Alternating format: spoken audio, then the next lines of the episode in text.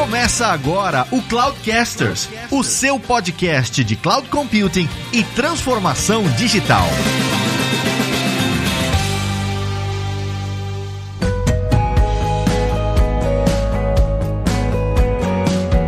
Fala pessoal, aqui é o Fabrício Sanches e olha, os NFTs do Cloudcasters estão a caminho, hein?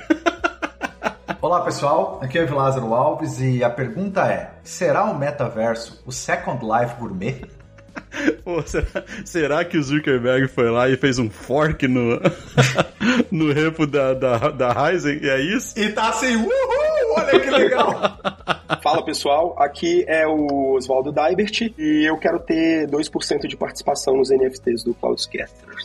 Fechado.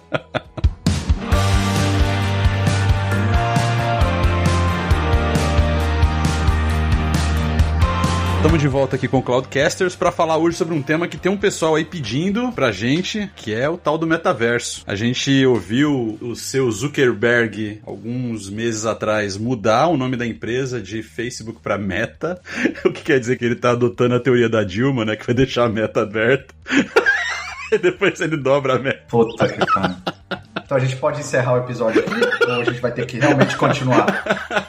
Mas o fato é que esse movimento do Facebook, ele aponta para algo que tá acontecendo no mercado. E aí começaram, né, depois que surgiu esse negócio aí, começaram a surgir várias, vários universos e tal. A gente tá com o Dybert hoje aqui. O Dybert, ele navegou fundo aí no metaverso, praticamente um PhD de metaverso, para falar com a gente aqui hoje sobre o tema. Quer falar um oi aí, Dybert? E aí, nossa, não, um oi não. Quero dizer, nossa, que honra poder estar aqui em tão nobres presenças. Você sarou do seu Covid, tudo certinho? Estamos trabalhando nisso do Covid, sim, mas de uma tosse agora, que pode ser uma variante nova, né? Que vem com tuberculose junto, mas. Quem sabe, né? No metaverso isso, é um, isso não existe, né?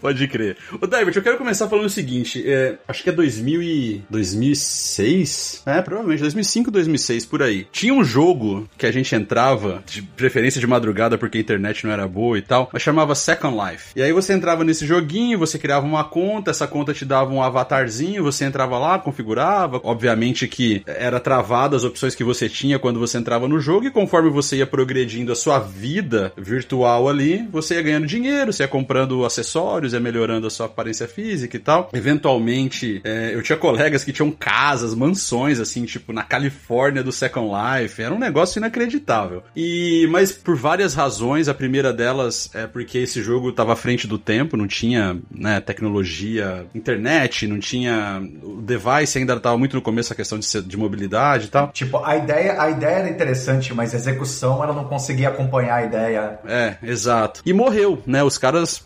Era Kaizen, se eu não me engano, o nome da empresa que fazia esse jogo. É, morreu, simplesmente morreu. E eu fiquei muito triste porque eu adorava. Todo dia eu jogava um pouco e tal. Mas o fato é, aquilo lá é o que o Zuckerberg apresentou quando ele falou assim: olha, agora nós estamos virando meta para alinhar com a nova, o novo futuro da internet.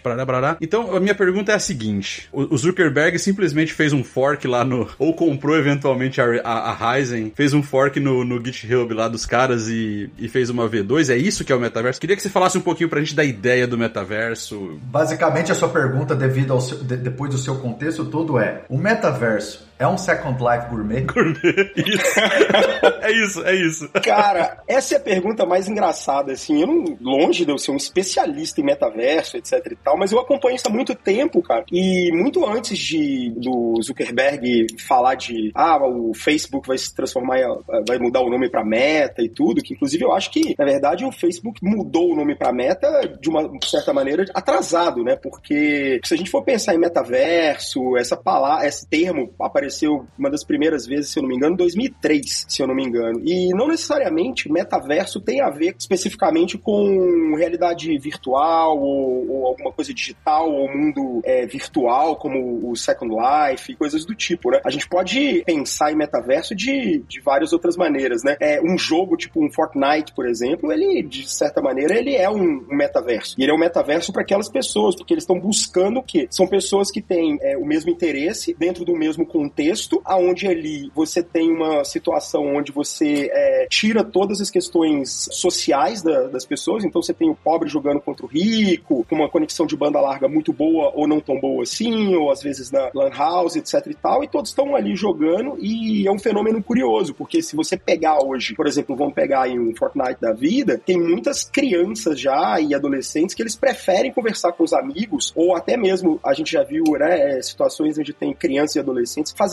é, trabalhos de escola usando o Fortnite como ferramenta para bater papo com os amigos. Eles preferem, ao, ao, invés do WhatsApp, é imersivo. Você consegue ver seu amigo, você consegue abraçar seu amigo ali no, no mundo virtual, você consegue jogar contra o seu amigo, matar seu amigo, você consegue fazer isso tudo lá, né? Então, assim, é um, é um cenário, é muito difícil dizer o que, que é metaverso. É, eu tenho uma, uma opinião, assim, um pensamento sobre esse cenário do metaverso e um pouco focado de onde eu acho que é a ideia de onde que o metaverso quer chegar e o que, que ele quer ser, né? Vamos dizer assim que uma onipresença. Mas aí, durante o nosso papo aqui, a gente vai entrar nessa parte de inteligência artificial, como que isso se integra com o metaverso, etc e tal. Mas, cara, para mim o metaverso, resumidamente, ele é a terra prometida do mundo virtual.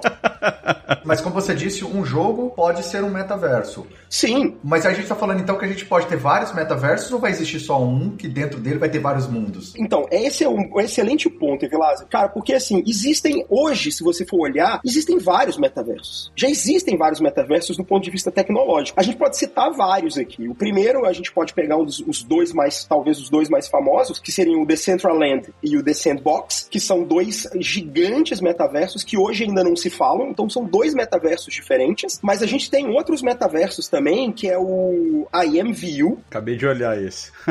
é, o IMVU, que é um metaverso um pouco mais específico para fashionistas, né? Para pessoal que gosta de moda, roupas, coisas do tipo, mais estileira. Já tá nichando já. É, meio nichado, assim, né? E a gente tem um outro que é o Anakin Life. É isso, Anakin Life? A Avikin Life, né? Avikin Life, exato. Exato, Avikin Life. Avikin Life é um outro, é um outro metaverso e é um metaverso é, muito interessante porque ele é um metaverso um pouco mais focado em shows e eventos. Vou pegar isso como exemplo, assim, é, que é um exemplo brasileiro, mas é, um rapper brasileiro que, se eu não me engano, se chama Haikais. Haikais. Ele é um rapper brasileiro que, se eu não me engano, em dezembro, não, em maio do ano passado, primeiro semestre do ano passado, dentro desse metaverso do Avakin Life, ele fez um show e esse show ele chegou a ter 900 e poucas mil pessoas pessoas assistindo esse show dele simultaneamente. Caralho. Muito louco isso. Mas isso é uma coisa que você fala assim, ah, legal, mas isso já aconteceu, por exemplo, é, no Fortnite ou naquele outro joguinho de tiro que tem também com o Alok, com aquele DJ brasileiro, né? Ele fez um show lá dentro, assim como outros DJs fizeram show lá dentro, vários é, filmes já foram é, passar, passaram em, em, jogos desse tipo, mas o que me impressionou especificamente no Avakin, Avakin,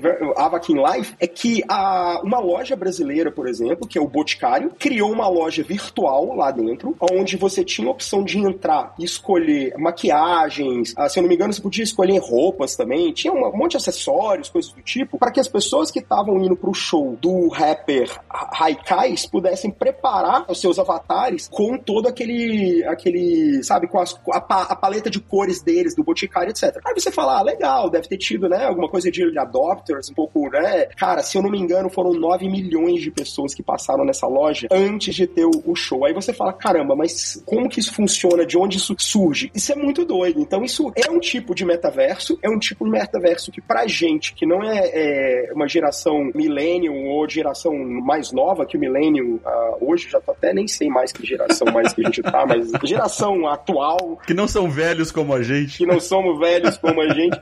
Os caras estão abaixo do nosso radar, é claro, né? Então, tipo assim, a gente não viu. Eu duvido que nós, entre o nosso círculo de conhecedores de amizade, a gente tenha gente que a gente conhece que fala assim: putz, cara, você viu lá que o Raikais tocou lá no Anakin, o Anakin não, não, não. Live? Fala. Não, isso. Dá pra falar, é, é, é igual você falou, é, é praticamente impossível definir o que é metaverso porque tem muitas variáveis, mas dá para dizer que é, é um ambiente virtual que eventualmente pode fazer um mix com realidade também, mas que permite experiências imersivas nesse ambiente virtual, né? Seja para música, seja para reunião, seja para aula, sei lá o que que for. Isso é muito interessante assim, né? Pegando um pouco, tirando, esquecendo a parte de computadores, tecnologia, etc. Vamos dar uma viajada aqui filosófica aqui na, na parada aqui, que vamos pensar o seguinte, cara. Quando a gente pensa em metaverso, né, tem muito essa ideia de, poxa, eu conecto em alguma coisa, então uma coisa que a gente tem que deixar claro aqui primeiro é o seguinte, né? É, metaverso não tá ligado diretamente a você ter que botar um óculos, um capacete, nada disso. Pô, isso é um bom ponto, é. Né? Esse é um ponto excelente, porque normalmente quando a gente fala, putz, cara, principalmente na apresentação do Zuckerberg, ficou muito conectado a ideia de. Lógico, ele quer vender o VR.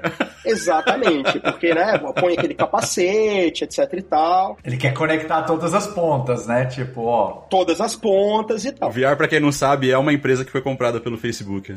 É, que tem um óculos, né, que é um óculos de realidade virtual, né, onde você coloca e você entra no mundo virtual, e lá dentro, hoje, eu tenho aqui em casa, eu também moro aqui no, nos Estados Unidos, e eu paguei 299 dólares num óculos, e eu tenho pessoas que são conhecidas minhas que vão assistir, viram para mim que estão em outro país, por exemplo, estão tá, no México, estão no Brasil, ou até mesmo aqui nos Estados Unidos em outra localidade, falar, ah, vamos assistir um filme no, no Netflix, e aí a gente coloca o óculos, eu vejo o avatar da pessoa, ainda não é um avatar onde eu vejo a pessoa. Sério? Você já tá tendo essa experiência? É, sim, porque você tem um aplicativo que chama Big Screen. O Big Screen você é um aplicativo que se você tiver o óculos VR, eu já te falei para que você comprar, você coloca o, o, óculos e você entra no Big Screen, você escolhe uma sala de cinema e você customiza. Você pode falar, ah, eu quero assistir uma sala de cinema tipo IMAX, ou quero assistir como se fosse numa sala de cinema dentro da minha casa, ou quero assistir num camping, aí eu tô num acampamento fazendo. E tem as brincadeiras, que o legal do metaverso, desse modelo de metaverso de realidade é, virtual e realidade aumentada, é que você consegue fazer brincadeiras, como nessa, por exemplo, eu tô assistindo um filme, eu vejo os avatares das outras pessoas perto de mim, eu tenho um pacotinho de pipoca na minha mão.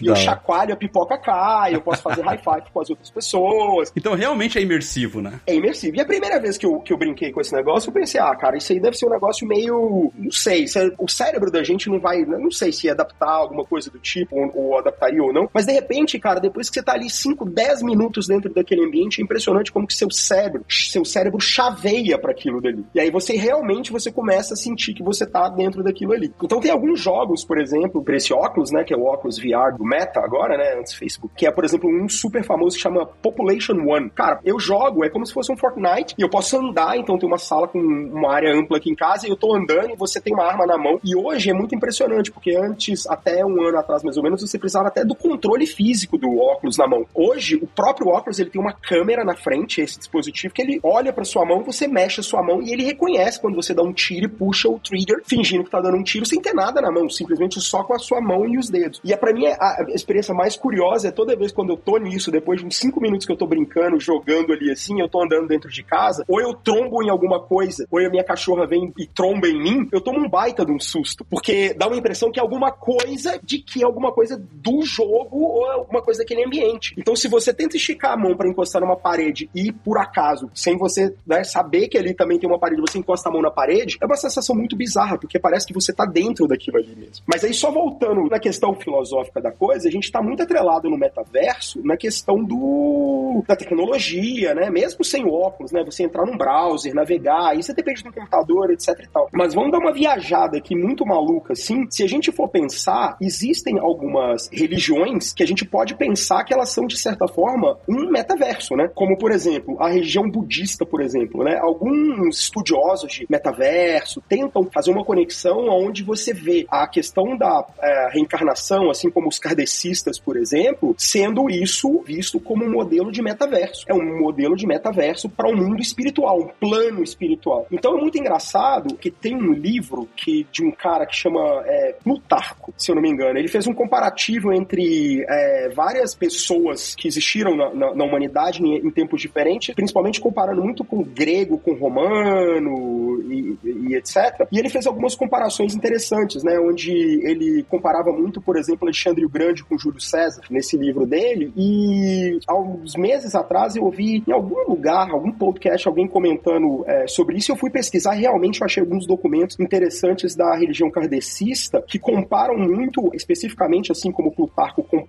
né, no, no livro dele, Alexandre o Grande com Júlio César, mas também com Napoleão. E qual que foi a comparação que ele fez disso? Eles fazem uma comparação num modelo muito parecido como de metaverso, né? O cara veio, tentou, eh, tinha um objetivo, conquistar o mundo, conquistou uma parte, morreu, voltou, né? Que é, seria reencarnação como um outro, entre aspas, aqui, um outro personagem, tentou reconquistar o mundo novamente, voltou. Então, o kardecismo, ele costuma, eh, se você, se você der uma pesquisada, eu achei vários sites especificamente dizendo sobre isso, querendo dizer a questão da que a alma, né, do Alexandre eh, o Grande, Júlio César e Napoleão poderia ser a mesma alma, voltando de várias maneiras ao mesmo, ao mesmo mundo, ao mesmo plano, que seria um plano terrestre, onde seria um metaverso planeta Terra, ou o metaverso universo, esse plano, por exemplo. Caraca, mano. É, filosoficamente faz sentido. Filosoficamente, é, seria, seria alguma coisa desse tipo. Mas aí a gente começa a, a entrar numa questão um pouco mais delicada, onde aí realmente é questão de onde a gente tem religiões, etc e tal. Sabe por que, que faz sentido? Porque tudo é uma extrapolação, né? Então o metaverso lá que o, que o Facebook falou, que não. Importante deixar claro também que não é só o Facebook que tá fazendo isso, o Darby já falou de alguns outros, Microsoft tem projeto nisso, várias empresas têm projeto, Google. Mas será que a visão do Facebook não é juntar tudo isso? Mas assim, depois. Continua o seu raciocínio, depois a gente. É, a gente, a gente volta nisso, mas o que eu queria dizer é o seguinte: tudo é uma extrapolação né, do, que, do que acontece. Eu não sei se a gente tá dentro ou fora da Matrix, mas tudo é uma extrapolação do que a gente tá vivendo, né? Então, o computador, se você pega inteligência artificial, e aí a gente tá devagando aqui, mas se você pega inteligência artificial, é basicamente a tentativa de fazer o computador pensar, enxergar, decidir como o ser humano pensa, decide e faz. Então, existe um aspecto filosófico também da inteligência artificial que pode ser comparado com isso que você tá falando, né? Que ou seja, caramba, faz sentido. Se o cara vai e volta, ele vai e volta, ele reencarna, ele vai e volta, ele reencarna, ele volta sempre pro metaverso com um avatar diferente.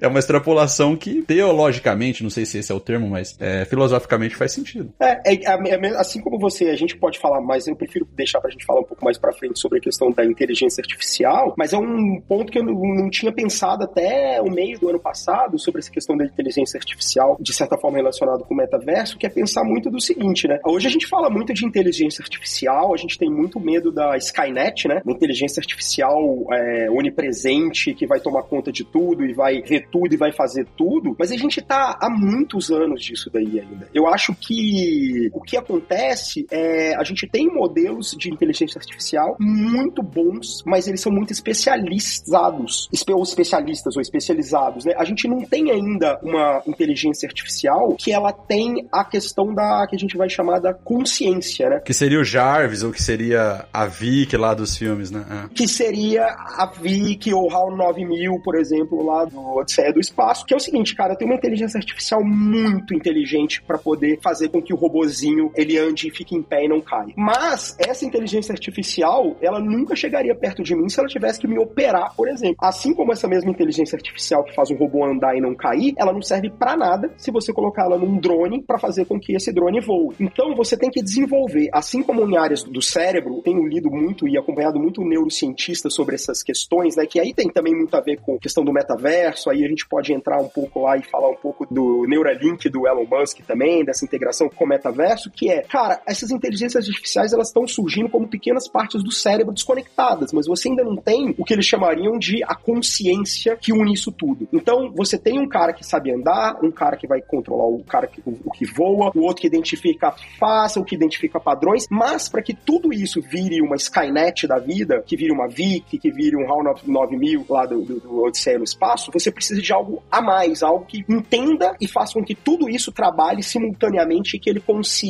conseguir fazer essas conexões. E é isso que um pouco que o, ne o Neuralink do, do Elon Musk pretende ser, né? uma espécie de um chip que vai integrar com seu, com seu cérebro e vai fazer a leitura dos seus neurônios e identificar padrões de comportamento ou padrões de coisas que estão sendo feitas que para você possa, por exemplo, uma pessoa que não tem braço, controlar um braço mecânico, entendeu? Mas, mesma coisa, né? Acompanhando vários neurocientistas, a gente tá. É, é bem interessante o projeto, já tem gente usando os chips, mas não da maneira como que a gente imagina ou que gostaria ainda que, que fosse, né? Eu vi ele falando outro dia, já tem a aprovação do FDA, ou eles já estão na fase final de aprovação do FDA, aqui no, pra quem não sabe, a FDA é a Anvisa dos Estados Unidos, eles já estão na fase final de aprovação disso, e o, segundo ele, né, obviamente, os resultados são muito promissores. E nesse mesmo talk que eu vi ele falando isso, ele fala de um aspecto que também conecta muito com o metaverso, que é o seguinte: a gente, o ser humano, já é simbionte com a máquina. Porque o, o cara perguntou para ele, né? Não sei se vocês ouvem o Joe Rogan, mas ele é um entrevistador e tal. E ele falou assim: quando você acha, o, Musk, que a gente vai ser simbionte com esses chips, com essas inteligências, ele falou: a gente já é simbionte. Quantas vezes você sai da sua casa, da sua mesa, sem o seu celular? Seu celular tá com você o tempo inteiro. Então seu, você já é simbionte com o celular. Colocar um óculos na sua cara é um detalhe, tipo, quer dizer. Exatamente. É, é, é um detalhe. Então a gente, para ser simbionte com a tecnologia, já tá sendo, né? O que conecta com o metaverso, né? Com a imersão e tal. É, exato. E o que a gente não tá falando nada de especificamente, nada de colocar um chip na sua cabeça para ter a, a, realidade aumentada, e sim um óculos. O que o grande problema hoje que eu vejo especificamente quando a gente fala de eh, imersão no metaverso, como um, um Second Life da vida, alguma coisa, é o peso ainda e o desconforto de usar esses equipamentos por muito tempo, né? Sim. Vocês viram o projeto do da Ray-Ban com o Facebook, com o Meta agora? Sim. A ideia é essa, é um óculos confortável, um óculos do mesmo jeito que você usaria um óculos de sol, que tem câmera, que tem todos os sensores, reconhecimento de voz e tal. E o mais louco, que aí eu fiquei de cara, eu não sabia disso, talvez você já saiba, mas existe um projeto do Meta que chama Eagle 4D, uma coisa assim. É, Eagle 4, Eagle 4D, é esse mesmo. Que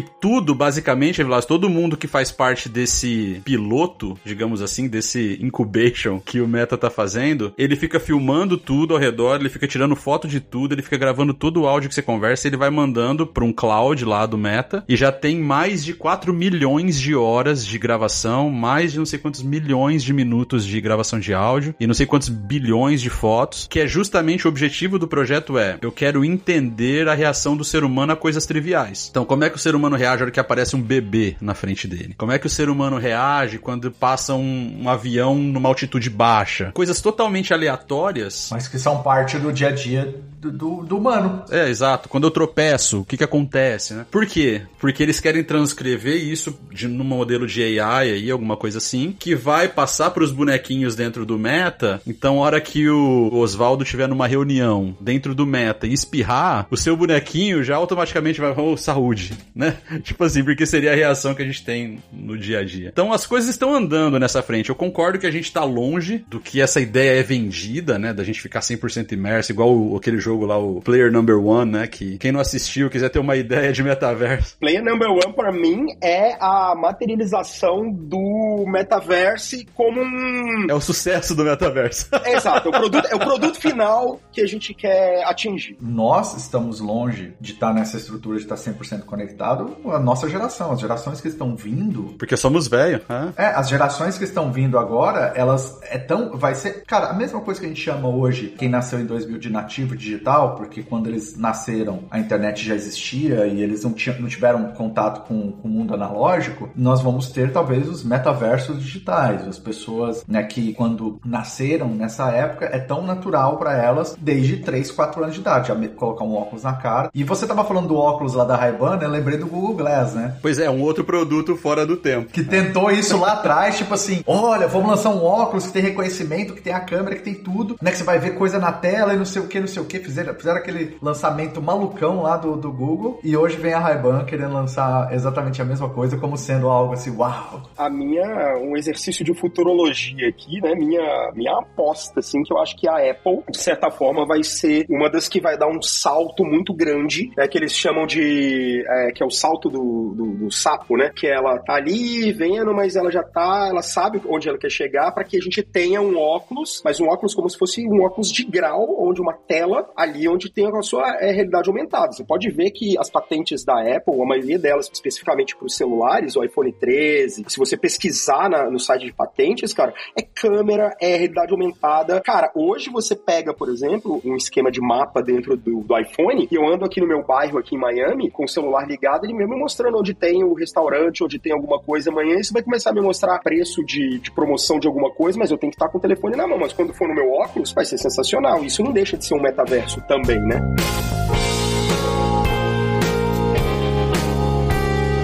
Mas aqui, voltando ao negócio que o, o Lázaro falou, do ah, mas o Meta é, tá tentando unificar isso tudo, etc. Vamos começar, acho aqui que vale a gente começar a falar de algumas coisas interessantes, talvez, aqui, que seja a questão, por exemplo, de como que é, metaverso se conecta, né? Essa, toda essa história. Porque no final do dia, o metaverso é um ambiente onde você vai entrar, vai se conectar, etc e tal. Mas o que que vai impulsionar e por que que tá todo mundo querendo ir para isso daí? Não é só porque é legal e bacana, né? Money talk, né? Então a galera quer saber de dinheiro e como investir, como é, ganhar dinheiro em cima disso, né? E eu vejo muito, por exemplo, quando o Azero falou a questão do meta, ah, ele vai tentar unificar, etc e tal. Eu acho o contrário, tá? Isso é uma opinião pessoal minha também. Eu acho que por que que o meta agora tá querendo dar uma acelerada, correr atrás disso tudo e querer tentar se tornar o principal metaverso ou metaverso mais popular do, do mercado? Cara, por um motivo contrário do que o Lázaro falou. Eu acho que eles querem eles centralizar. Por que que eles querem centralizar eles não querem distribuir? Porque a partir do momento que eles têm um ambiente deles, aonde dentro do ambiente deles eles definem, como o próprio Zuckerberg já quis fazer no passado, um modelo onde ele tem um modelo de moeda, que é uma moeda onde você vai usar as moedas do próprio Meta dentro do ambiente Meta para poder fazer as operações, o próprio Meta vai definir e o próprio Meta vai centralizar todo esse modelo de gestão do, das moedas. O que vai me impedir, por exemplo, de que se eu queira, a partir do momento que eu estou no ambiente do Meta, eu quero migrar do ambiente do Meta para um outro ambiente virtual, vamos supor, ah, vamos imaginar que a Apple fez um ambiente, um metaverso dele também. E eu quero ir agora com esse meu avatar para lá, com esse meu dinheiro para lá. Eu sou rico nesse meu metaverso aqui no Meta e quero ser rico também ou levar esse dinheiro para lá. E isso pode ser um impeditivo, porque é, para mim eu acho que essas as grandes empresas, como o cenário do Meta especificamente, é a minha opinião pessoal, eles vão querer centralizar o modelo financeiro ali dentro. Então, é diferente de jogos que a gente tem hoje, que são jogos é, como, por exemplo, o Axie Infinity, que a gente vai falar um pouquinho dele, dele também, mas que são jogos que você tem a moeda do jogo, mas você pode transferir essa moeda do jogo para outros modelos de criptomoeda, como por exemplo para Ethereum ou Bitcoin, por exemplo. Mas além da moeda, que você tem a grana mesmo, que você pode trafegar lá dentro e transformar isso em dinheiro na vida real, né? Nota de dólar ou real, por exemplo, você tem o que a gente chama de token de governança. Ou seja, o ambiente, o metaverso, ele deixa de ser centralizado para a empresa, aonde você tem como se fosse um conselho de pessoas que vai tomar decisão de qual que vai ser o futuro daquele ambiente virtual ou daquele metaverso, baseado em pessoas que têm token de governança que podem votar num conselho, assim como um conselho de quem tem ações. Hoje, se você pega, né? Então, existe um monopólio tecnológico, então se você falar, ah, beleza, Instagram, Facebook,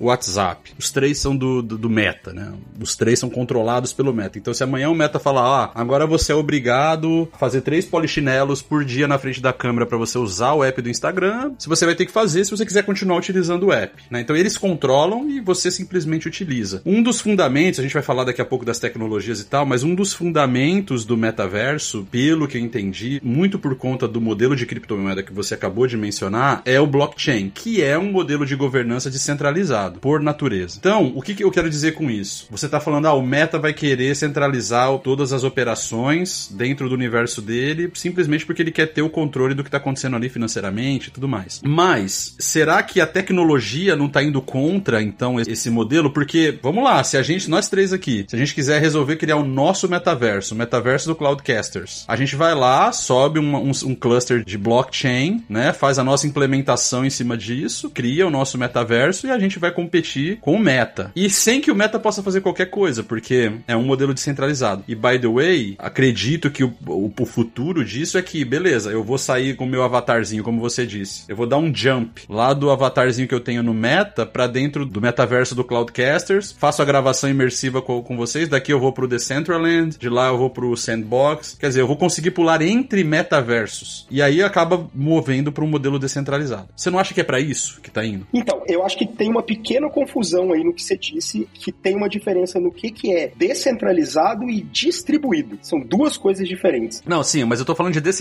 mesmo. Descentralizado é o modelo onde a gente está num cenário realmente de criptomoeda. Ela é descentralizado. Não existe ninguém que toma conta daquilo. É descentralizado. Então, eu, Oswaldo Daibert, eu não posso subir aqui o meu servidor aqui de, de com, né, minha rede de blockchain aqui e começar a falar, não, a partir de agora eu controlo um governo fazer isso, falar, a partir de agora eu controlo o Bitcoin. Não, porque ele é, por natureza, ele é descentralizado e distribuído. Ele é descentralizado centralizado e distribuído. Mas quando a gente vai num cenário de dinheiro, por exemplo, quando a gente vai para cenários onde a gente fala, por exemplo, entre bancos físicos, né, como o dólar, por exemplo, a gente pode ter um cenário onde ele vai poder, ele é centralizado. Então vamos imaginar o seguinte, o Meta criou ali, ou o Cloudcaster criou o metaverso dele, né? Vocês criaram o metaverso de vocês. Aí vocês falaram assim, cara, legal, ele vai ser um modelo distribuído, ou seja, quem tiver o client do meu jogo, ou da minha sala de reunião, do meu metaverso instalado, vai ter uma cópia ali e vai ter a rede do blockchain, vai conseguir trafegar e garantir que todas as transações elas são distribuídas, mas o controle ainda é de vocês, ou seja, ele ainda é centralizado. Isso significa o quê? Amanhã, se o Meta ou o Cloudcasters falar o seguinte, aqui no Cloudcaster só funciona com a moeda Cloudcaster Coin,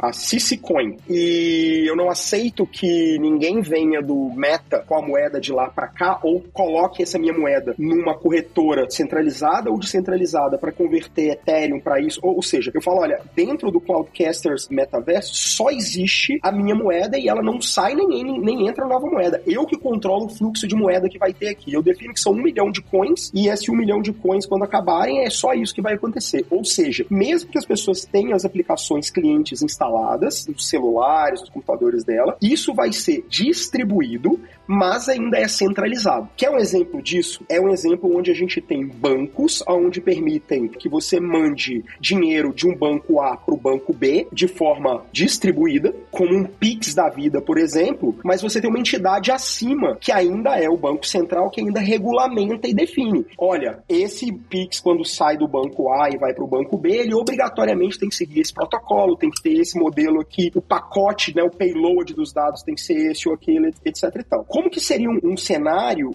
onde eh, seria um pouco diferente disso? Um modelo onde, a partir de agora, o Cloudcasters fala, olha, hoje eu sou centralizado, eu quero deixar de ser centralizado e quero virar descentralizado, ou seja, eu sou distribuído e centralizado e quero virar distribuído e descentralizado. É com o que a gente chama de token de governança. O que é um token de governança? Basicamente é o seguinte, hoje o Evi Lázaro e o Fabrício definem o que, que o, Cloud, o Cloudcasters Metaverse vai ter. Se amanhã você falar o seguinte, não, todos os bonecos do Cloudcasters no meu metaverso, todos eles têm óculos, obrigatoriamente todo mundo tem um óculos, aparece com um óculosinho, etc e tal, e amanhã você fala, ah, a partir de hoje ninguém mais aparece, você não ouviu a comunidade, você foi lá e tomou a decisão. A decisão não é da comunidade, ou seja, a decisão ainda é centralizada. Quando você vai para o cenário de descentralizado, você passa os tokens de governança para a comunidade e um conselho vai passar a tomar a decisão a partir daquele momento. Então a comunidade fala, olha, agora não, quem vai lá é como se fosse tecnicamente dizendo, alguém faz um PR e esse PR que é feito lá no GitHub tem uma prioridade maior do que o do outro porque o cara é o dono do projeto, entendeu? É maior do que a comunidade, por exemplo. Isso no centralizado. Quando é descentralizado, a comunidade faz, existe uma votação, alguém define e fala o seguinte: opa, agora a gente vai ter a passar a ter rios dentro do nosso das nossas cidades dentro do Cloudcasters Metaverse ou não? E aí alguém definiu, sim, vai ter e todo mundo votou que vai ter. Aí amanhã alguém vai fazer uma votação falando, não, vão ter barcos. Esses barcos vão ser a remo ou a motor. Então, essa é a diferença do descentralizado e o distribuído. Porque no final da história, é, é um Pix da vida, ele é distribuído, mas ele ainda é centralizado, porque é gerenciado por alguém. Já quando você vai para o modelo de Bitcoin, por exemplo, ou a, a maioria das criptomoedas, a gente está falando no modelo descentralizado, ou seja, ninguém define mais o que, que vai ser é, feito com aquela moeda, e distribuído.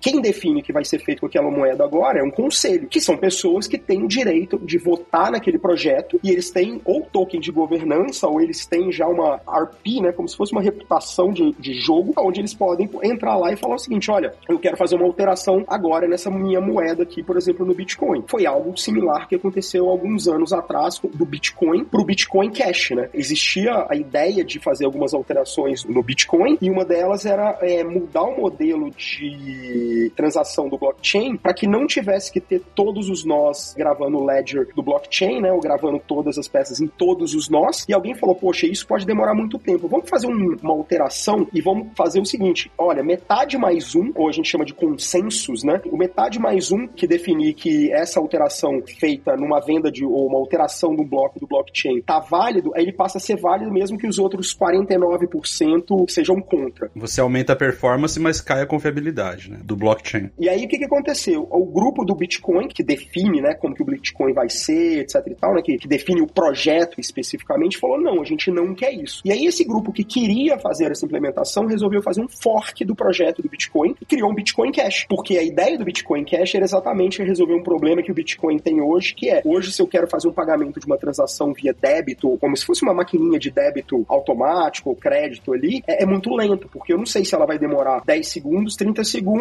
ou 50 minutos. E eu não posso demorar isso enquanto eu tô, por exemplo, na bomba de gasolina fazendo pagamento ou no supermercado. Então, a gente tem esse cenário onde o Bitcoin é descentralizado e distribuído, mas tem um conselho, assim como a maioria das moedas e a maioria dos jogos também, né? Então entra muito no que você falou. Eu concordo com tudo que você falou, eu só trocaria o termo de descentralizado para distribuído, né? Que no final é distribuído, mas. É, faz sentido o que você tá falando. E aí o meu achismo na história é: o meu achismo é, cara, o meta da vida, ele não quer ser descentralizado. Ele não. O Zuckerberg, provavelmente, ele não quer que alguém entre lá e fale o seguinte: olha, agora vamos mudar e o meta agora, é, o logo dele não é mais desse jeito. É azul porque a gente achou que é o azul agora, todo azul é mais legal. Ele quer ainda manter distribuído, obviamente, mas centralizado. Porque distribuído aumenta a confiança e descentralizado você perde o controle da história, né? Então, basicamente, a gente vai continuar com o mesmo modelo que a gente tem hoje nas redes sociais, né? Continua sendo controlado por eles. A diferença é que talvez tenha uma, uma comunidade maior olhando para isso e mais preocupada com todos os metaversos, digamos assim, porque afinal de contas, a maneira como o metaverso vai influenciar na vida das pessoas vai ser muito mais direto do que hoje uma rede social, né? inclusive economicamente. Principalmente economicamente, né? Eu vejo dessas todas essas empresas hoje, tem uma empresa que ela é chinesa, eu não sei se vocês já ouviram falar, que ela chama Tencent. Já ouvi falar. Essa, para mim, hoje, ela é a maior empresa de metaverso que existe no mundo. Por quê, cara? Ela é uma empresa que ela tem, ela é uma holding, onde ela tem talvez centenas de jogos, e esses jogos que a gente pode falar que são metaversos, então o metaverso ele pode ser um joguinho, por exemplo, que é uma corrida de carro somente, ou seja, um metaverso nichado. A gente tem um outro que é dos joguinhos lá, que é uma espécie de Pokémon, por exemplo, o Axie Infinity, que é um outro tipo de metaverso, mas é também nichado. E eu posso ter um outro igual o EMView, a Enview, que é o de que a gente falou no início, que é de pra moda, etc e tal, que também é nichado, que é um outro tipo de metaverso. E esses caras, eles têm, dessa Tencent, eles têm vários, mas vários dos, dos jogos que existem hoje. E a gente chama esses jogos de blockchain games. E o que, que são esses blockchain games? São pequenos metaversos com jogos, igual esse que eu falei, por exemplo, que é o Axie Infinity, que basicamente, eu não sei se vocês vão lembrar, lembra daquele jogo Super Trunfo? Você tinha uma carta e você puxava a carta, ah, meu carro tem tanto de aceleração, tanto de frenagem, tanto de torque, e eu apostava contra a sua carta no modelo virtual, onde você tem três bonequinhos, você tem que montar um time com três bonequinhos, cada bonequinho é como se fosse uma carta, porque ele tem uma força, ele tem um punch muito forte ou mais fraco, mas ele tem uma defesa maior e tal, você monta um time e combate contra outro time. Cada um desses bonequinhos, ele é um NFT, a gente vai falar do que é NFT já já também, e eles estão, todos esses jogos, que eles são né, baseados em, em blockchain, em geral, eles te pagam para que você possa jogar. Ah, eles pagam pagam. Você ganha em moeda daquele metaverso específico, que tem uma cotação qualquer. Então, por exemplo, Codecasters Metaverse vai criar dentro do metaverso uma parte ali onde você vai ter vários joguinhos que são desafios em C Sharp para você escrever códigos e resolver soluções. Cada vez que você resolve um código, uma solução ali, você ganha um CC Coin, um Cloudcaster Coin, e esse Cloudcaster Coin, dentro do universo do, do Cloudcasters, você pode trocar, por exemplo, pelaquela camiseta classuda com a foto do Fabrício, né? E ela vai chegar na sua casa, ou, no mundo físico, por exemplo, ou então vai trocar, por exemplo, com um charutão lá que o, que o Evi Lázaro gosta de filmar, escrito Judas lá no, lá no charuto. Mas o charuto dele vai ser, vai ser um NFT. Vai ser um NFT, exatamente. E aí, o que que acontece? Você recebe para isso, você recebe a moeda. Então, por exemplo, no Axie Infinity, por exemplo, ele é um metaverse, que é um jogo que tem um blockchain que suporta isso tudo para trás, e quando você tá jogando e vai ganhando os Axie Infinity Coins, então existe uma moeda que chama Axie Infinity, que aí você pode ganhar essas moedas e pode tirar. O legal é que, assim como no Ready Player One, lá, no, esqueci como chama em português, é. É, jogador número, número um. É, número um. É, você pode tirar o dinheiro do mundo virtual, transformar ele em dólar, né? E comprar coisas na vida real. Você já vê, por exemplo, empresas de compra de delivery, por exemplo, que de dentro de um jogo, por exemplo, você pode de dentro do jogo falar assim, opa, peraí, não, deixa eu entrar aqui e abrir dentro do jogo o cardápio aqui de delivery, tipo de um iFood da vida, não tô falando que é o iFood, mas como um iFood da vida, é um Grubhub, alguma empresa dessas, eu vou lá e de dentro do jogo eu peço uma comida, e enquanto eu tô jogando, essa comida real chega na porta da minha casa e eu paguei com a moeda do jogo. E aí que entra o conceito dos, das digital wallets, né? Porque esse dinheiro tem que passar por uma digital wallet, né? Quando você guarda o dinheiro virtual, não é? Isso é, porque você pode guardar numa digital wallet, que é uma maneira de você guardar, ou você pode guardar numa corretora, que é uma corretora como uma corretora, por exemplo, Coinbase, que é uma corretora. Pode ser uma Fidelity da vida? Uma Fidelity da vida, mas que ela não guarda lá suas criptomoedas, né? Então, mas é como se fosse uma Fidelity guardando uma ação, ela tem a custódia. Ela administra a sua digital wallet, digamos assim. Administra, é, é tem a custódia da sua, do, do, suas moedas virtuais. Ou você tem a, a, sua wallet, que aí tá dentro da sua wallet mesmo, pode ser física, você pode comprar um, como se fosse um pendrivezinho e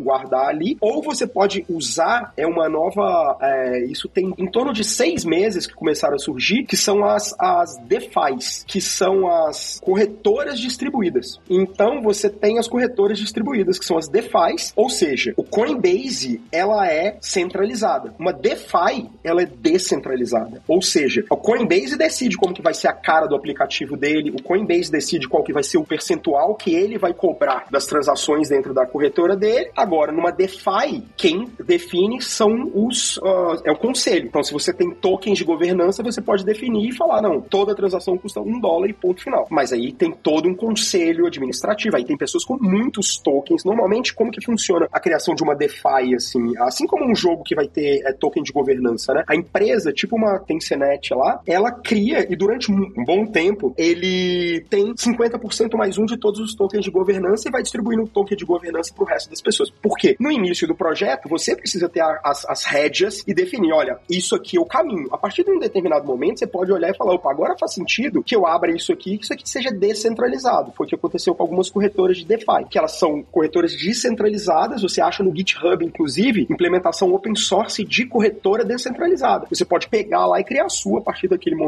É o que eu achava que ia acontecer com o Meta, porque eu achava que o Meta, ele faria isso, ele falaria assim, olha, eu vou colocar isso aqui para andar e a partir do momento que estiver, sei lá, 300 milhões de usuários, 500 milhões de usuários, sei lá, quantos? Não, hoje o Meta já tem mais de um bilhão de usuários, né? É, não é, é enfim. Mas a partir de um ponto lá, de um threshold que eles determinassem, eles iam falar assim, ó, agora eu vou começar a distribuir, eu vou abrir o meu IPO aqui de, de token de, de controle aqui, e agora a gente, é essa comunidade que decide como vai funcionar o metaverso do Meta. E aí o que eles ganhariam com isso é todas as pessoas do mundo transacionando em cima da plataforma deles, né? Mas enfim, é, é só especulação, né? É, eu, eu falar, se isso acontecesse, eu falaria igual o nosso querido Zagalo, né? Fomos surpreendidos novamente.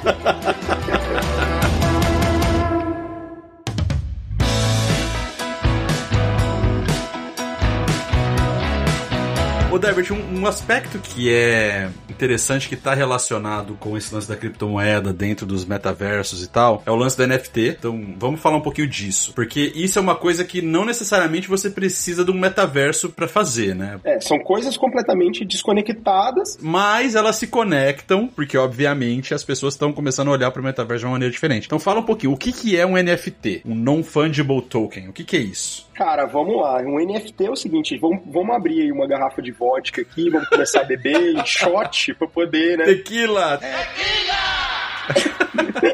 Porque é o seguinte, né? Basicamente, um NFT, ele é um valor que eles falam que, né, o token não fungível, né? Que raios é um token não fungível? Eu gastei semanas para entender o que é um token não fungível e no final da história é o seguinte: é se definir quanto que uma coisa única tem de valor, como um quadro, por exemplo, ou uma obra de arte. Um Picasso, não tem como você falar de um Picasso, ah, ele vale tanto ou não porque eu gastei tanto de tinta ou gastei tanto de tempo naquilo ali. Não tem como você é, mensurar o preço de uma arte, né? O Evi Lázaro cantar aqui pra gente agora, a gente gravar esse áudio dele cantando pra gente. Nossa, é verdade. Pode ser um NFT isso? Pode? Claro, claro, a gente vai chegar nisso. Então, assim, o NFT, basicamente, a grande ideia dele é o seguinte, né? Existem algumas redes. Então, a gente tem a rede, que é uma rede chamada blockchain, que é uma rede distribuída e não necessariamente descentralizada, como a gente falou. E a gente tem alguns outros tipos de rede. Então, a gente tem, por exemplo, a rede do Ethereum, é, né? Ethereum, etc e tal, Solana, Sandbox, tem, cara, Cardano, tem vários. O final da história é o seguinte, né? Quando a gente sai de, de Bitcoin, que é um modelo de criptomoeda, né? Que as pessoas em geral, e eu concordo de certa forma, associam muito Bitcoin com seria o ouro do mundo digital, né? Para você ter lastros de alguma coisa, etc. Quando você vai para o cenário de Ethereum, assim, falando bem a alto nível, você tem um modelo onde você pode colocar lá dentro o que a gente chama de contratos. Então eu posso virar e falar o seguinte: amanhã eu resolvo comprar o Cloudcasters e falo assim: ó, vou comprar o Cloudcasters. E em vez de escrever um contrato em papel, eu escrevo um contrato numa rede Ethereum e nessa rede Ethereum eu vou lá e falo pro Evi Lázaro assinar, pro Fabrício assinar, vocês assinam, isso está na rede do Ethereum e passou a ter um contrato dentro dessa rede do Ethereum. É uma materialização de forma digital dentro da rede do Ethereum desse contrato. Os caras olharem e falar, cara, a gente não pode, não é restrito somente a contratos ali dentro. Eu posso colocar dentro de uma rede Ethereum N outras coisas. Por exemplo, eu posso colocar uma imagem, eu posso colocar uma fotografia, um JPEG, um PNG e falar, olha, esse PNG aqui que eu fiz lá no, né, no, no Photoshop, whatever. Ou no Paint, porque o, os funk, como é que é o nome? Os funk... Cyberpunks. Cyberpunks. Meu Deus, eu fiquei de cara com aquilo. Os Cyberpunks e os Bored Apes. Já viu isso, Judas? Dá uma pesquisada aí. É, é digita aí, não, mas é o melhor que são mais legais. São, coloca aí os Bored Apes. Bored Apes. É, Bored Apes. São os, os símios entediados. O Neymar acabou de pagar uma bala num 6 milhões de dólares, uma coisa assim, 6 milhões de reais. Exatamente. Bom, então voltando aqui, a questão do NFT, assim, tentando explicar um pouco mais de uma maneira mais, assim, da maneira que eu entendi, tá? Que eu acho que uma maneira até de certa forma didática é o seguinte: é você pegar uma imagem ou qualquer arquivo digital, colocar nele uma assinatura digital dizendo que aquele ativo, ou seja, aquele JPEG, aquele PNG, aquela imagem específica, ela é minha. Como que ela é minha? Eu faço o upload num site, vou lá, coloco uma assinatura digital nessa minha imagem, nesse arquivo, dizendo, olha, o Daibert ou a pessoa que está na conta tem esse ID, é dona desse JPEG ou desse arquivo digital com essa hash. Ele junta as duas coisas, gera o que a gente chama lá de um hashtag e coloca isso na rede lá do Ethereum da vida. Tem várias redes para poder comercializar. Faz sentido isso de alguma maneira? Eu, na minha idade, não sendo né, uma pessoa jovem, tão acostumada com isso, acho que não faz o menor sentido. Porque para mim não deixa de ser um, JPEG. JPEG que eu posso ir lá e copiar da sua máquina para outra. Até porque o que eu aprendi quando eu comecei é, né, a trabalhar com computadores e tal foi o seguinte: quando eu copio um arquivo, um binário, um texto, qualquer coisa de um computador, se eu vou lá na linha de comando MS-DOS, copy espaço meu arquivo.jpg espaço cópia do arquivo.jpg, ele é exatamente uma cópia, os mesmos bits, né, não os mesmos dentro do disco, mas são exatamente uma reprodução idêntica. É diferente de alguém que pega pega, por exemplo, a Mona Lisa e tenta reproduzir. O cara não vai ter o conhecimento tácito. Não, e toda vez que você abrir aquele arquivo em qualquer outro lugar, é o mesmo arquivo. Tipo assim. Você... Então, não é, né? É esse que é o ponto. Aí que eu ia chegar. Se você roda um hash contra o cara, ele é um hash diferente, porque a data de criação, todo o timestamp é diferente. E isso, inclusive, foi uma das coisas que fez originar a ideia do NFT. Porque um dos maiores problemas que os caras tinham era a questão da exclusividade. E como você garantir que o meu JPEG foi o Evilásio Lázaro copiou, né? Ele, ele copiou e não. Ou se ele é o original. Exatamente. Eu acho que a melhor forma de entender o NFT é obra de arte mesmo, porque igual você pega uma moeda. Então vamos lá, notas de um dólar. Existem milhares de notas de um dólar exatamente iguais umas às outras. Todas têm o mesmo valor, você compra as mesmas coisas, independente da nota de um dólar que você pegou. Se você pegou no banco ou se você pegou de troco de uma compra que você fez. Aquele um dólar são, é um dólar, mas eles são iguais, exatamente iguais. O NFT, não, né? O NFT é aquele JPG por mais que você dê print nele, por mais que você tente copiar, a hora que você roda o hash, ele não é, ele é exclusivo, porque só tem um dele. Então, é, para entender o, o, lance do NFT, eu acho que é meio por essa lógica. Agora, eu não consigo entender também, com a minha cabeça velha e ultrapassada, de um cara que já tem quase 40 anos, eu não consigo entender, eu não pagaria 6 milhões. Sei lá, se eu ganhasse como diz o Rafinha Bastos, o Neymar entra no banheiro para cagar, ele, ele caga um palho, né? Ele ganha um palho de. Então, assim, talvez com o dinheiro que o Neymar tem, como ele não tem mais onde gastar, tá? Ah, eu quero esse macaquinho aí que é exclusivo exclusivo. Agora, o lance é, o Neymar não pagou pelo macaco, o Neymar pagou pela exclusividade. Porque pegar o JPEG e dar um print, um print na tela, mandar para uma gráfica imprimir, qualquer um faz. É, exato. Só que não é exclusividade daquele ativo especificamente. Aí eu acho que é onde entra de novo uma questão filosófica da história. A questão é o seguinte, cara. A questão aqui que a gente tá falando do cara ter o NFT é mais uma questão de vaidade. Sim, total. Vamos imaginar a, a, seguinte, a seguinte situação. Amanhã, alguém, como já aconteceu, tá? Que foi o que aconteceu, com, eu não tô pegando, inventei isso aqui agora. Aconteceu, se eu não me engano, em 2019, numa conferência é, que chama, acho que Consensus, ah, em Nova York. Uma conferência de Bitcoin, de criptomoeda, etc e tal. Um dos primeiros fóruns lá, um dos primeiros painéis sobre NFT, etc e tal. E o que aconteceu foi o seguinte: depois que aquilo, aquele painel aconteceu, é, etc., houve uma festa que teve ali para as pessoas que estavam presentes. Qualquer um poderia ir, desde que tivesse, na época ainda não era tão né, popularizado o NFT, mas quem poderia entrar na festa seria qualquer pessoa que estava na conferência que tivesse pelo menos um Bitcoin. É, eu vi essa parada. Ou seja, é a mesma coisa para os NFTs. Então, quando você cria um NFT, normalmente os NFTs eles são criados em coleções. Então você pode ver, o Bored Ape é uma coleção, Cyberpunks eles são a outra coleção. Você é difícil você criar um, um NFT aleatório, né? Ah, criei só esse NFT aqui dessa foto, dessa imagem. Você cria uma coleção e o interessante é que quando você cria essa coleção, você passa a ter é, um direito inicial quando você criou essa coleção e colocou os ativos ali dentro da coleção, você passa a ser o dono dessa coleção porque o ID está associado, né, dos NFTs com o seu usuário dentro daquela rede e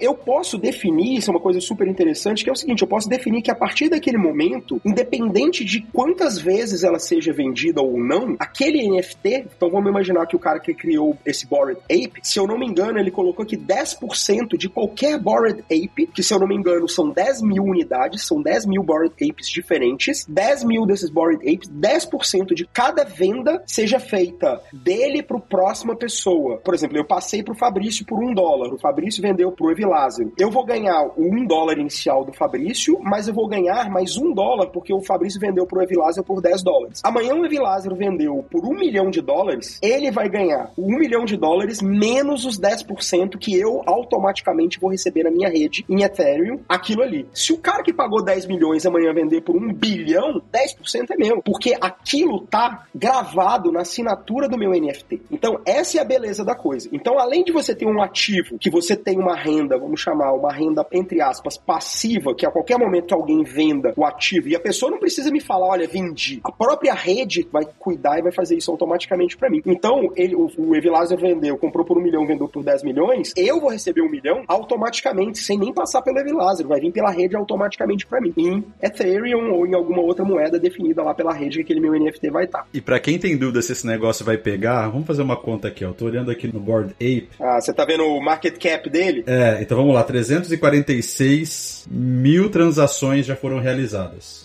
Certo. Ethereum hoje está 2.500 mais ou menos, 2.500 dólares. É, mais ou menos. Então vamos lá, vezes 2.500 dólares.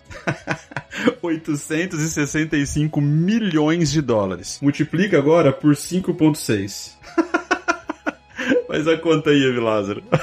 4 bilhões e 800 milhões de reais. É o que movimentou só os Board Apes, cara. Só pra você ter, é, tem um site é, legal que eu gosto de, de, de, ver, que é o CryptoSlam, é, CryptoSlam.io, que mostra a mudança do, dos valores, né, entre, é, nas últimas 24 horas. Você pode ver o market cap, em que posição que tá cada um. Tá surgindo NFT de um monte de coisa. NBA, por exemplo, tem tokens NFT agora também. Quando você vê o Neymar comprando. Então é interessante, porque o NFT não é só o ativo especificamente que você vai ter. Ele vai te dar direito a ter outras coisas. Por exemplo, poxa, vai ter a Fórmula 1, ou vai ter a final, né? Vai ter lá o Super Bowl. Ele te dá um badgezinho que é só quem teve no estádio. Quem teve no estádio pode resgatar aquele NFT e isso vai virar um mercado no futuro, como você tem mercado hoje bilionário de coleção de cards, né? De beisebol, por exemplo, que aqui nos Estados Unidos o pessoal é, coleciona bastante. Então, assim, é um mercado é, novo, tá movimentando o PIB de alguns países Com por, certeza. por mês. Por mês movimenta, ou de repente por, por dia movimenta o PIB de alguns países. Esses JPEGs aí que a gente tá brincando. Só que a gente falou aqui de muito da imagem, o Bored Ape, etc e tal. Mas eu não quero colocar só imagem, né? Ou só é, figuras. Cara, eu quero colocar, igual eu falei, eu quero colocar, cara, a voz do Evi Lázaro cantando pra mim. Ele acordando de manhã e mandando aqueles áudios que ele manda de manhã no grupo.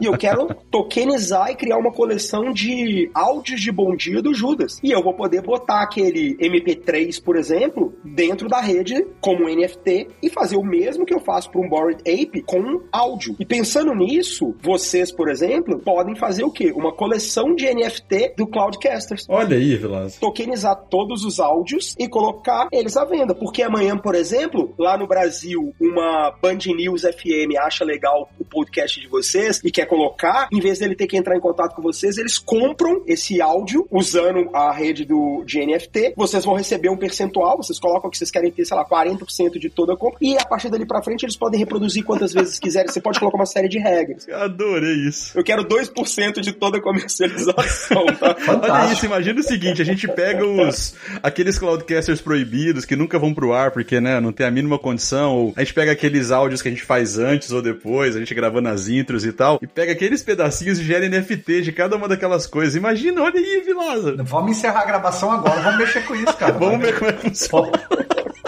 Não, pra mim falou, valeu, tô saindo da call. Lázaro saiu da, do- da gravação. O mais legal disso tudo, cara, que o modelo, né, de você criar um, um NFT, tudo isso é super simples, cara. Não é nada tecnicamente absurdo de criar, entendeu? Então, quando você pensa nesse cenário, onde você pode tokenizar várias coisas, semana passada, um garoto criou, como é que foi? Eu tô tentando lembrar exatamente aqui, mas foi alguma coisa do tipo. Um garoto criou uma coleção de desenhos. Fez uns desenhos bem mais ou menos ali na mão, no papel e tal, tirou foto, digitalizou. E aí, o que é legal do esquema do NFT é que quando você tá lá na rede, você não necessariamente precisa vender o NFT, você pode doar o NFT. E parece que ele doou esse NFT pra alguém e essa pessoa foi lá e falou o seguinte: olha, eu vou vender. E começou a vender porque o cara tinha vários outros NFTs e o negócio entrou ali no meio daquele bolo. E o resumo da história, o cara vendeu por um valor que esse menino ganhou lá, se eu não me engano, 200 ou 300 mil dólares, porque ele falou: ah, não, 10% ou 30% do valor da venda desse NFT daqui pra frente sempre vai ser meu. E isso é imutável. Então, como é um NFT, eu tô dentro ali da rede e quando eu criei o contrato do NFT, eu fechei esse contrato e disse: olha, 5% daqui pra frente de todas as vendas que forem feitas são minhas, automaticamente, se esse cara amanhã vender isso pra alguém por um bilhão de dólares, o moleque vai receber 5% daquilo ali. Meu pai, é muito, muito maluco. Isto posto, isto posto, eu já comecei a criar algumas coleções, eu já tenho quatro coleções criadas aqui. Olha lá. Mas a mais importante, que é a que eu vou lançar agora, dia 1 de fevereiro, vai ser a, a coleção das fotos da minha cachorra, né? A minha cachorra, ela, pra quem não sabe, a minha cachorra ela se chama Dilma, ela é uma mini Schnauzer, e eu tirei muitas fotos dela desde quando ela chegou, ela, ela chega no apartamento, ela é pequenininha, etc e tal. Eu criei uma coleção com 100 fotos dela. O que eu tô criando agora, que tá me dando mais trabalho, é descrever o que, que as fotos são, Ah, precisa? é, não é que você precisa, mas pra ficar uma. O que, que eu tô fazendo? Como nada se cria, tudo se copia, É mais vendável, né? é mais vendável. O que, que eu fiz? Eu peguei basicamente o que, que o Bored Ape fez, fui lá, eu leio o que, que o Bored Ape colocou como descrição, qual que é o, né, o objetivo, etc e tal. E aí, qual que é a minha ideia? Eu tô colocando pra todas as fotos dela que vão ser vendidas, eu vou ficar, a partir do momento que for vendido, com 10% do valor das vendas. E 50% do que eu ganhar, eu vou doar para qualquer para instituições que cuidam de animais, mais especificamente cachorro, né? Então essa é a minha ideia. Para quê? Porque qual que seria, por que, que alguém compraria a foto do meu cachorro, a não ser eu mesmo? A não ser que tivesse por trás alguma coisa que a pessoa falasse, poxa, tem uma causa válida. Ah, beleza. É quando eu compro 25%, porque no final é isso, né? Porque metade da- do valor da foto vai ser meu e metade do que eu ganhar é de uma instituição que eu vou definir e vou, por isso que eu, tá demor, eu tô demorando tempo, que eu vou, eu preciso ter o esquema da auditoria, vou colocar lá, foi vendido, eu ad- adiciono no, no NFT para qual que foi, qual que foi o valor é, enviado. Então a pessoa olha e fala, opa, se eu paguei mil dólares, 25% desses mil dólares, além de eu ter esse NFT, 25 vai para uma instituição de caridade, que o cara vai ganhar 50%, o cara, no caso eu, Divert, ganho 50%, e 50% 50%, né? Metade eu vou doar para alguém. Então isso pode impulsionar, de certa forma, pessoas que olham e falam, pô, eu quero ajudar uma instituição e ainda ter um NFT. Eu pensei nesse cenário.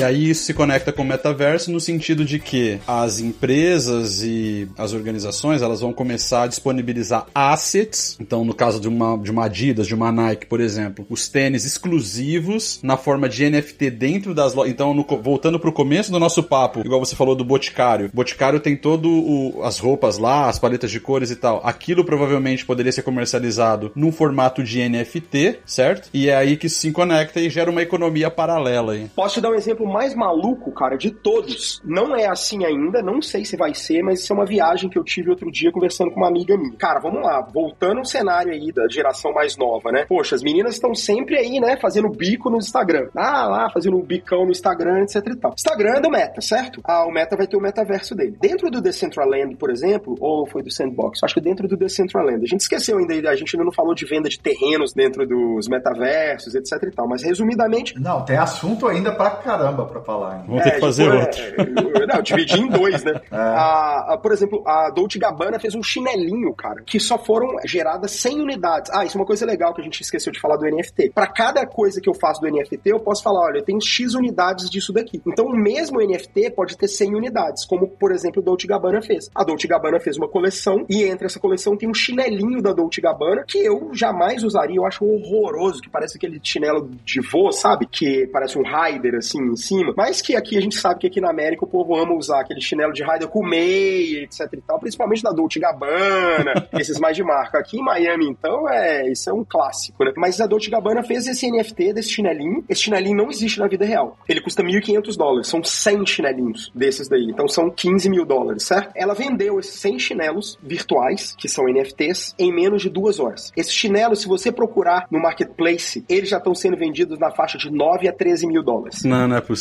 Né? Beleza? Não, não, não, não, não, não, não. Para de novo. Quantos? Peraí, peraí, David. Não, peraí, peraí, para. Para. Não é possível. Quanto? De 9 a 13 mil dólares. Não é possível. Pode procurar, vou te mandar o link aqui pra gente colocar pro pessoal. Siga o link aqui embaixo. Vou dar uma João Kleber agora. Para, para, para, para tudo, para tudo. Não, mas qual que é a pegada? Vamos voltar aqui a questão agora, então, onde a gente vai pegar tudo isso que a gente conversou. A gente conversou de metaverso um pouco, depois a gente conversou um pouco de cripto, depois a gente falou de NFT. Agora vamos pegar um liquidificador, vamos botar tudo isso dentro, vamos bater essa porra toda e vamos tirar o seguinte. Imagina a situação. Eu tô num metaverso que chama Instagram. Porque o Instagram, querendo ou não, Stories do Instagram é o metaverso. Ou se é. Total. Segura. O Instagram, ele é o metaverso, certo? O Instagram ele já é o metaverso por natureza. Beleza. Próximo passo, NFT. Então, uma marca de grife vai lá e faz uma bolsa classuda. Uma bolsa para mulher, né, classuda, ou para homem, né, ou para quem quiser utilizar, quem quiser usar uma bolsa. E a pessoa vai lá e compra, e essa bolsa, ela vai ser um filtro dentro do seu metaverso, que é o Instagram. Essa bolsa, esse filtro, diferente do filtro de hoje, que eu vou lá e falar, ah, salvar o filtro, etc e tal, esse filtro dessa bolsa, ou desse óculos classudo, ou desse, sei lá, chinelo esquisito, ele só vai aparecer para pessoa que conectou o Instagram dele, ou dela, ou dele, no metaverse qualquer. Vai puxar os NFTs. E aí o que, que vai acontecer? Vamos imaginar que eu comprei esse chinelinho, que só tinha um 100. E vamos imaginar mais. Eu sou rico pra caramba, eu comprei os 100 chinelos, beleza? Só eu tenho esse chinelo no mundo. Só que esse chinelo virou uma febre. E aí eu comecei a aparecer, vendi esse chinelo pra, sei lá, 100 blogueiras, e há alguma cantora famosa, como uma Anitta, por exemplo, não comprou. E ela quer mostrar no Instagram dela aquele chinelo. Ela não vai poder mostrar, porque ela não vai ter o filtro, porque ela não tem o NFT. Então não adianta você ter dinheiro. Vai ser isso que vai mover a exclusividade. É muito de exclusividade, né, cara? É isso, cara. É isso. É por isso que funciona. É por isso que funciona. E é isso que vai funcionar. Não, tudo bem. Eu concordo que não basta ter dinheiro. Mas a partir do momento que você gera exclusividade, isso vira dinheiro. Exato, exato. Óbvio. Que foi o que aconteceu. Por exemplo, tem um desses Board Ape, que é um Board Ape meio com os dread, meio rasta, assim, e o Snoop Dogg quis comprar. E ele não conseguiu comprar. Ele só conseguiu comprar meses depois. É, e um outro lá, né? Um outro lá. E aí, cara, o, o mais maluco dessa história toda é você gerar essa, esse hype em cima disso. Então, um metaverso como o Instagram, por exemplo, onde o filtro só aparece se eu tenho NFT. E o mais legal ainda, né, cara, é poder conectar isso com o WhatsApp, por exemplo, aonde quando a pessoa estiver conversando comigo, ela pode, quando ela falar comigo, ela pode ganhar, por exemplo, porque o NFT eu posso vender parte dele, né? Posso vender frações dele, se eu quiser. A pessoa vai ganhar pedaços daquilo ou uma versãozinha do chinelo pequenininho e tal. O que, que a Dolce Gabbana é, fez com esse chinelo que eu comentei? Além de você comprar e além de poder usar ele dentro do metaverso lá do Decentraland ou do The Sandbox, não me lembro exatamente qual, a partir do momento que você tem o chinelo, qualquer compra que você faça numa loja física da Dolce Gabbana, você tem sempre 3% de desconto em qualquer produto que você compre lá, desde que você mostre que você tem aquele NFT. Então, eu, ah, eu tenho um NFT do chinelinho aqui da Dolce Gabbana. Qualquer compra que eu faça na loja da Dolce agora, eu vou ter 3% de desconto. Como eu compro sempre, porque tem uma Dolce Gabbana do outro lado aqui da rua aqui de casa, eu compro sempre lá, eu vou ter sempre 3% de desconto nas minhas próximas compras na Dolce Gabbana. Olha aí. Só que não, né? Olha aí. Sensacional, cara. É animal, cara. Eu não tinha noção, cara. Esse episódio, como eu falei, é, é para mim é, é, muito mais para ouvir, aprender do que contribuir, porque é um, é, uma, é um assunto que, cara, assim, eu, eu não tinha, eu confesso, eu não tinha noção da, da dimensão. Tô aprendendo pra caramba, porque, obviamente, eu já tava ouvindo falar bastante sobre muita coisa do que foi falado aqui, mas eu não tinha me aprofundado em nada. Eu sou velho, né? Eu também já sou um senhor de 40 anos. Mas tem uns macaquinhos legais aqui nessa coleção, hein, mano? Tem. A gente tá falando aí de clube de exclusividade, etc e tal, né? Do chinelinho. Mas, cara, vocês já pensaram na coisa mais maluca de todas? Para mim, a coisa mais maluca de todas é o seguinte: vamos voltar um pouquinho aqui a cripto, né? E essa questão de clube de exclusividade, metaversos, etc. Vamos voltar para cripto. Vocês lembram lá quando o Satoshi Nakamoto escreveu lá o, o paper? E uma das coisas que tem lá no paper é do Bitcoin é o seguinte: quantos bitcoins vão existir no mundo no final da mineração? Que, se eu não me engano, o último Bitcoin vai ser minerado 2000 130 e poucos, né? É 20, são 21 milhões, não é? 21 milhões. Vamos colocar que estima-se que hoje tem cerca de 8 milhões de bitcoins que já foram perdidos. O que, que significa isso? Cara, o cara 10 anos atrás minerou. Jogou fora. Não, ele botou uma senha numa wallet dele lá, comprou o bitcoin que custava centavos, cara, e esqueceu a senha e não consegue. E diferente de um serviço de e-mail, você não tem opção ali de clicar e falar assim, ah, esqueci minha senha na seu wallet. É assim, perdeu a senha, perdeu perdeu, meu amigo. Se ferrou, já era. Você pode tentar abrir quantas vezes, mas são, é, não, é, não é password, são phrases, né? Então, às vezes tem 200 caracteres, 300 caracteres. É virtualmente impossível você chutar alguma coisa ali ou alguma ferramenta, tentar descobrir e acertar quais são as phrases que estão ali. Só que eu queria dizer o seguinte: são 21 milhões e hoje no mundo estima-se que a gente tem 60 milhões de milionários no mundo. Você consegue perceber que se cada milionário do mundo hoje quiser ter um Bitcoin, não consegue ter um Bitcoin? Exatamente. E aí você já começou a pensar numa viagem mais maluca aqui, que é o seguinte, cara, amanhã acontece alguma coisa numa escala global, igual naquele filme 2012, e vamos ter que tirar o povo do, da Terra e tem lá aquelas arcas que são naves espaciais, e o cara fala assim: "Ah, beleza, quem vai?". Lá no filme era por competência, era quem pagou, né? E por competência do cara ser um gênio, o cara ganhou um prêmio Nobel. Agora pode ser o seguinte, cara, se você tem mil bitcoins, você tem o seu lugar garantido. É isso. Isso pode ser um divisor de águas, cara.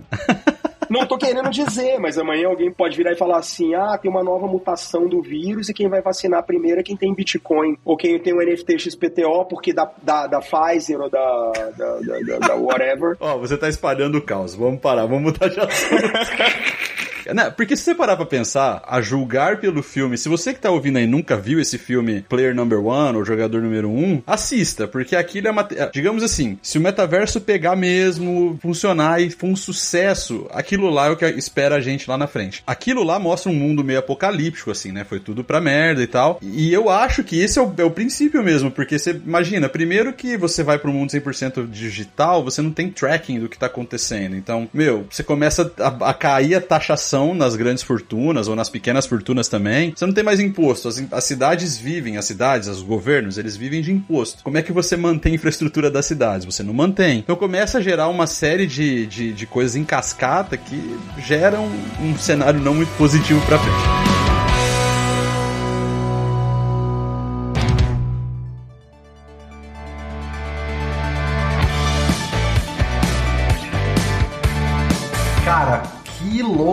Loucura, tipo, eu, eu viajei muito aqui com tudo que eu escutei da Everett. Realmente, assim, cara, é um, é um mundo muito novo. E eu queria agora, talvez, partir para já as considerações finais, porque a gente com certeza vai precisar gravar um, um outro episódio, né? Porque a gente já tá. Já vou, já vou deixar aberto o convite aqui da Everett. que aí você fica se sentindo obrigado a aceitar. Claro que ele vai aceitar. Ele, ele ao vivo aqui com o pessoal. Olha, Vilázaro, você me pedindo que eu sou sua voz, cara, o que que eu não faço? eu vou gravar, eu vou gravar eu cantando pra, pra você poder gerar NFT disso daqui. E eu prometo que no, pro, no, no, nosso próximo eu já vou estar com os NFTs aqui, é, com a coleção disponível, etc e tal. E aí a gente pode até divulgar e fazer uma brincadeira, de repente dar um NFT para alguém. Fechou. Fechou, combinado. Então vamos para as considerações finais. Fabrício. Bom, primeiro, valeu, Daibert. Obrigado por ter aceito falar com a gente. A gente começou esse papo um dia num restaurante há um bom tempo atrás e deu certo a gente fazer um episódio hoje. E, cara, vamos fazer outro. Eu tô ansioso para ouvir as suas. pra gente evoluir essa discussão do anarcocapitalismo.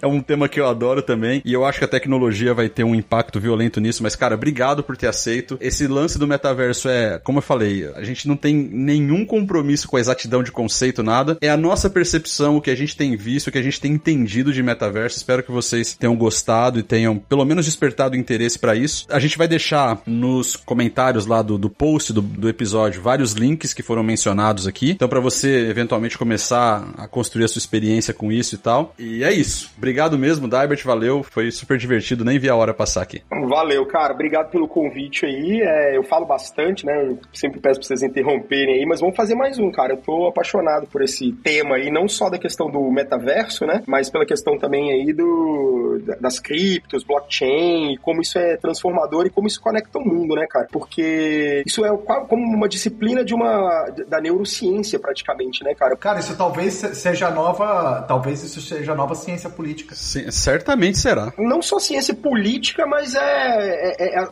a, ciência humana, né? Ciência humana nos próximos, na próxima década. Reproduzida digitalmente. Política, econo é, ciência política, econômica, humana. Show de bola. Muito bom. Pessoal, muito obrigado. Muito obrigado mesmo, mais uma vez, Evi Lázaro, valeu pela parceria de sempre. E para quem tá ouvindo aí a gente, até a próxima. Valeu!